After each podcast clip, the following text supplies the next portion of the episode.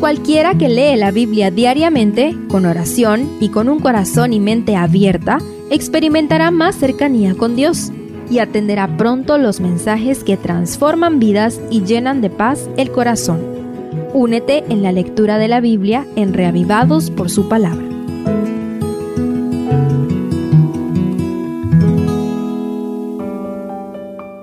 Nehemías 9 en el séptimo mes llamado Tishri se celebraban tres fiestas, las trompetas, el día de la expiación y la de los tabernáculos.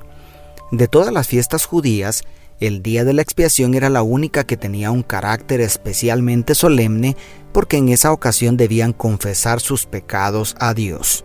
Con toda seguridad, desde los días de Esdras y Nehemías, esta fiesta se celebró puntualmente.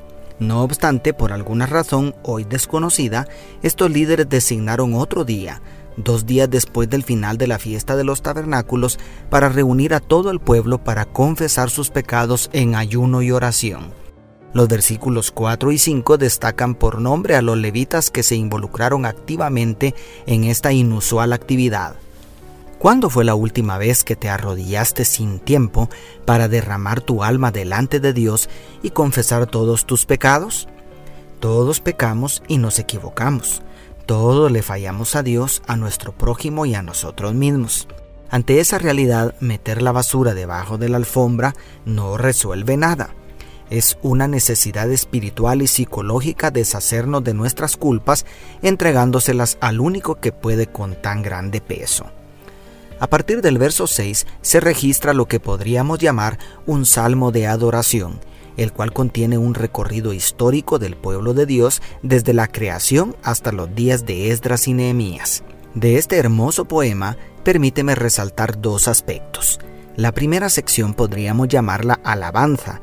Aquí el escritor inspirado exalta a Dios por su grandioso nombre, por su santidad y gloria. Los motivos de esta adoración están en la obra creadora, sustentadora y redentora de Jehová. Se presenta a Dios como soberano de todo el universo. Sin embargo, es el mismo que irrumpe en la historia de la decadencia del pecado para llamar a Abraham y fundar una nación que preserve el conocimiento del único Dios verdadero. El mismo que se ensucia las manos para liberar a su pueblo de la esclavitud egipcia yo creo que la eternidad no bastará para alabar a Dios tanto por su obra creadora como por su obra sustentadora y redentora. Por lo tanto, iniciemos aquí y ahora elevando nuestros corazones al tercer cielo en adoración.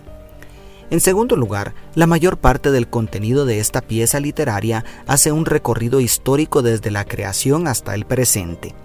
Lo impresionante del relato histórico inspirado no son los datos y hechos acaecidos, sino la interpretación espiritual de todos los hechos.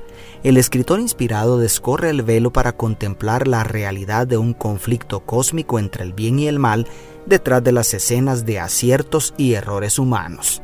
En cada episodio se resalta la iniquidad del pueblo de Dios, cuyo rebelde corazón le dio la espalda a su Señor en cada etapa de la historia. El pueblo de Dios literalmente se prostituyó detrás de los ídolos, escupiendo el rostro de su Creador y benefactor celestial. La persistencia de Israel en el pecado es repugnantemente asombrosa, pero a mí me resulta mucho más asombrosa la paciencia y misericordia de Dios, pues el texto exalta el amor de Dios que interviene ante cada tropiezo de sus hijos para levantarlos, sanar sus heridas y restaurarlos a la gloria que les había dado en el jardín del Edén. El cuadro completo es tan conmovedor que nos hace caer de rodillas en humillación delante del Todopoderoso. Para finalizar, después de tan grandiosa experiencia de confesión y arrepentimiento, el último versículo hace aterrizar el evento en un acto solemne de compromiso donde todos firmaron un pacto delante de Dios de nunca apartarse de la fiel observancia de los mandamientos de Jehová. Las únicas firmas que faltan en este pacto son la tuya y la mía.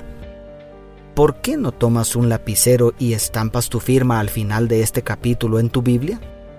Dios te bendiga, tu pastor y amigo Selvin Sosa.